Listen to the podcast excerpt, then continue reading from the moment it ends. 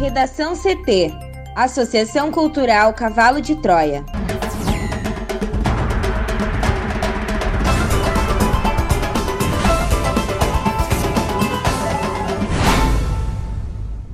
Agora, no Redação CT. Sete pessoas são investigadas no inquérito que apura a morte de João Alberto em supermercado. Polícia investiga caso de injúria racial em Alegrete. Após 22 dias de apagão no Amapá, distribuidor e governo dizem que rodízio terminou e que a energia foi retomada em 100%. Depois de anúncio de eficácia da vacina de Oxford, Fiocruz prevê imunizar 130 milhões contra a Covid-19 em 2021.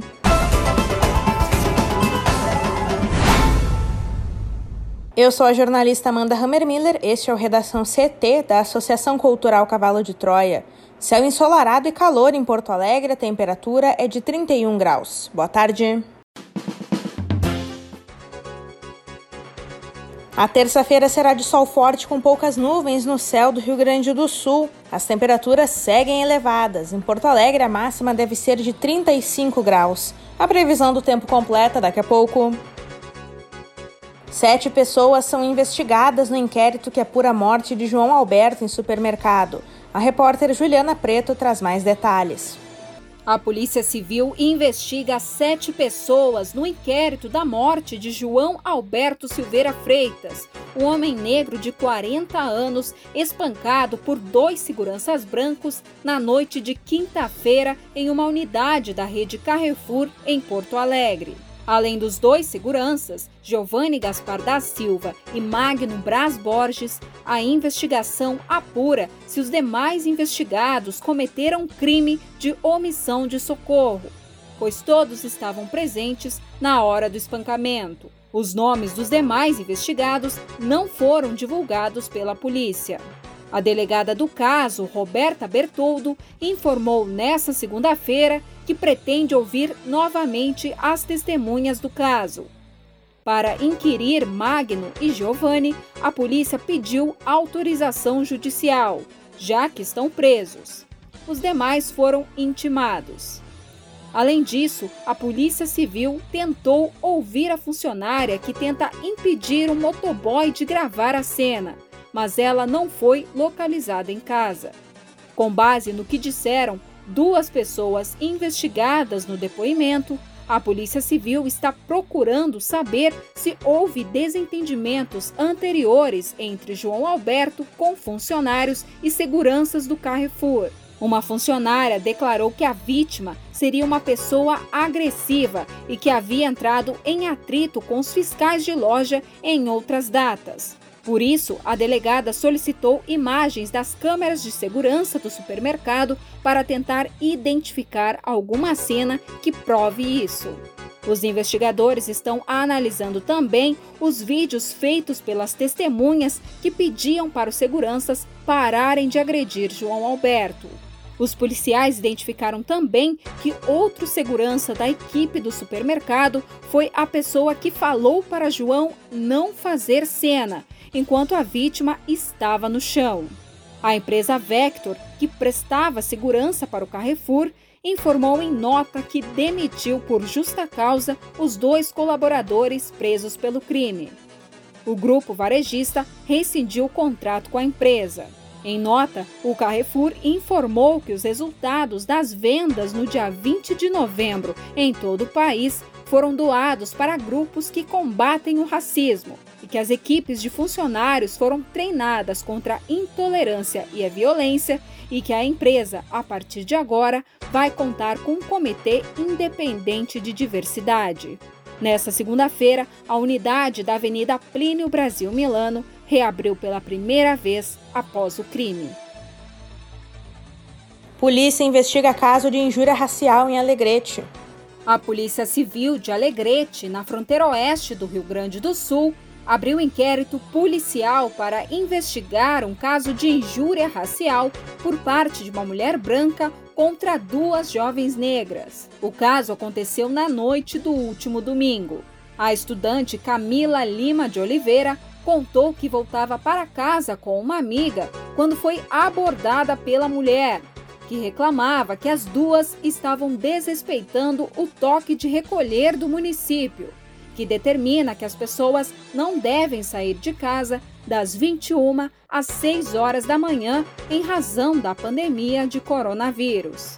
A mulher então passou a ofender as jovens com palavras e gestos racistas. Camila gravou o momento e, com as imagens e os vídeos, elas registraram um boletim de ocorrência na delegacia da cidade. De acordo com o delegado Maurício Arruda, ainda nesta semana a polícia irá até o local onde ocorreu o caso para intimar a mulher, que ainda não teve o nome divulgado, a ir até a delegacia para prestar esclarecimentos. Para o Redação CT, Juliana Preto.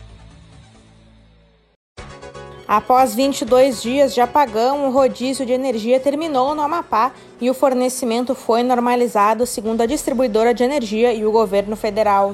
Após 22 dias de apagão, o rodízio de energia terminou no Amapá e o fornecimento foi normalizado, segundo a distribuidora de energia e o governo federal. A retomada de 100% do fornecimento foi possível após a energização na madrugada desta terça-feira de um segundo transformador na subestação Macapá, a principal do estado e que pegou fogo no dia 3 de novembro. O anúncio do término do rodízio foi feito pela Companhia de Eletricidade do Amapá às 8 horas e 12 minutos desta terça-feira. Pelo Twitter, o Ministério de Minas e Energia também assegurou que foi restabelecido o fornecimento de energia elétrica em todo o estado. Foram três semanas de crise elétrica. A população enfrentou um blackout de quatro dias em 3 de novembro e um novo apagão total no dia 17 de novembro, que foi solucionado em cerca de quatro horas. O apagão causou uma série de problemas no estado, afetou o fornecimento de água e as telecomunicações. Também gerou uma corrida aos postos de combustíveis que tinham geradores de energia, provocou prejuízos a comerciantes que não conseguiam manter alimentos refrigerados e mudou toda a rotina dos amapaenses. Foram registrados pela Polícia Militar mais de 120 protestos contra o apagão desde o dia 6 de novembro.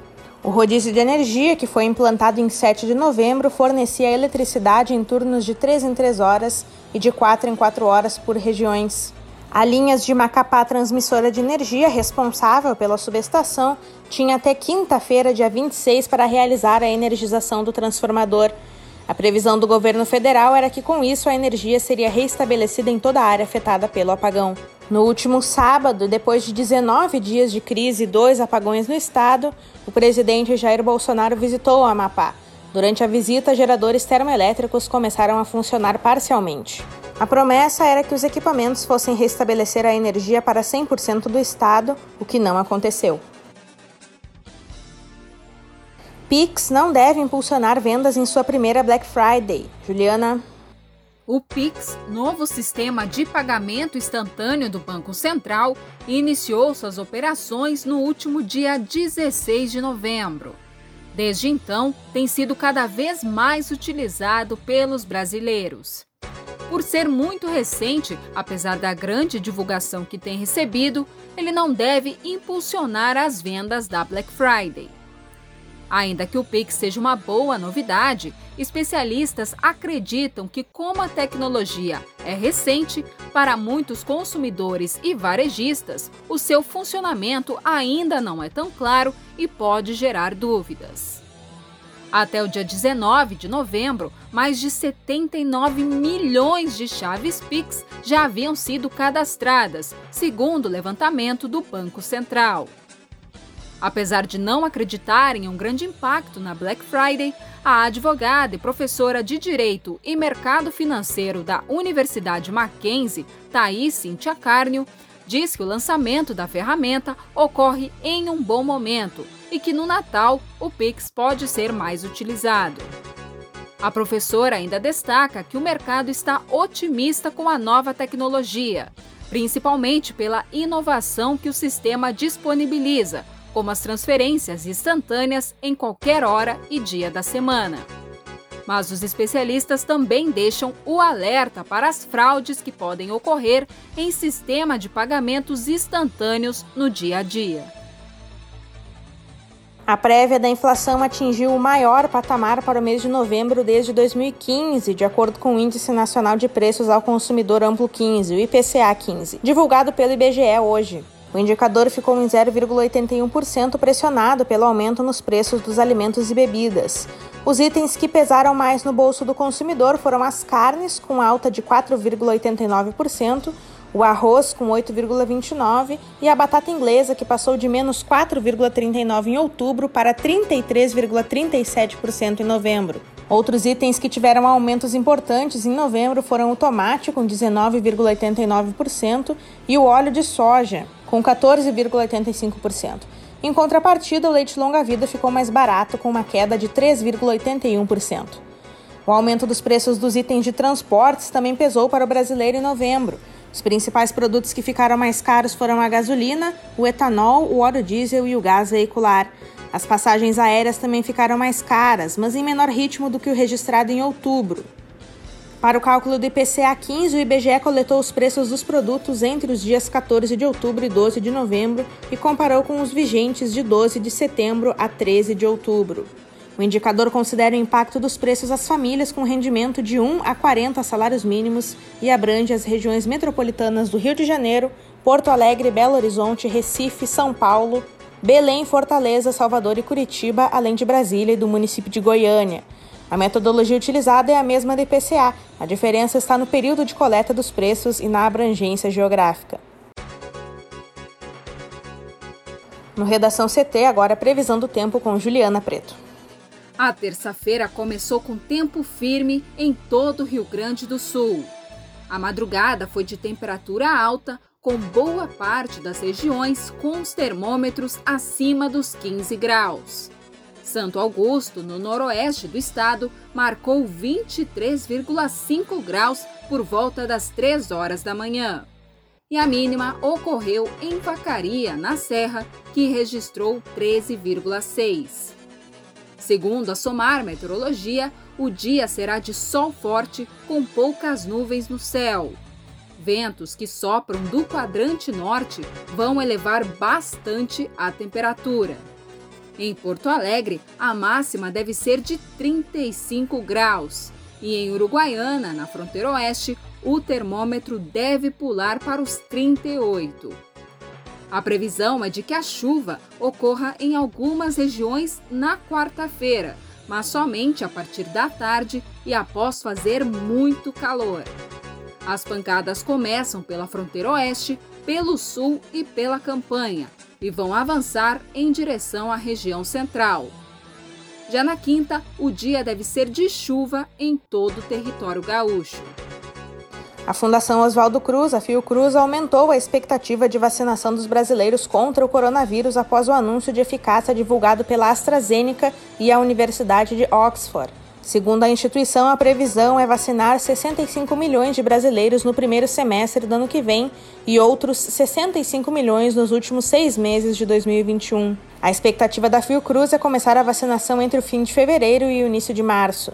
O aumento de 30% no alcance da vacina ocorre porque a estratégia que se mostrou mais eficaz é a de usar meia dose e não de uma dose inteira. Na primeira etapa, a vacina de Oxford foi administrada de duas formas diferentes na primeira delas, os voluntários receberam metade de uma dose e um mês depois uma dose completa. Nesse grupo de voluntários, a eficácia foi de 90%. Já no segundo grupo, que recebeu duas doses completas da vacina, a eficácia foi reduzida a 62%. A produção do imunizante pela Fiocruz e a aplicação da vacina, no entanto, ainda dependem da aprovação da Anvisa. A AstraZeneca informou que se prepara para submeter imediatamente os resultados de eficácia às agências regulatórias ao redor do mundo, incluindo a brasileira. A estratégia de priorização de quem receberá a vacina ainda está sendo definida, mas é provável que sejam priorizadas as pessoas mais vulneráveis, como os idosos e os profissionais da saúde. Não está descartado, porém, começar a vacinação em regiões do Brasil que estejam com altos números de infectados no momento em que o imunizante estiver disponível. A ideia é realizar a aplicação de duas doses. A primeira terá menos imunizante e a segunda, de dose completa, será aplicada 28 dias depois. Redação CT. Apresentação Amanda Hammermiller. Colaboração Juliana Preto. Uma produção da Associação Cultural Cavalo de Troia com o apoio da Fundação Lauro Campos e Marielle Franco. Próxima edição amanhã, a uma hora. Boa tarde.